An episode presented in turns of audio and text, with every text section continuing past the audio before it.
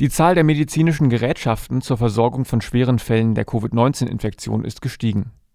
Derzeit stehen 40.000 Intensivbetten und 30.000 Beatmungsgeräte zur Verfügung.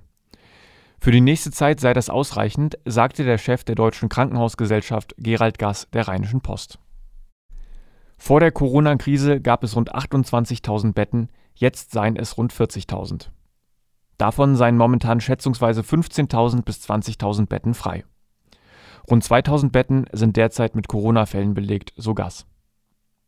Auch die Anzahl der verfügbaren Beatmungsgeräte ist bundesweit gewachsen.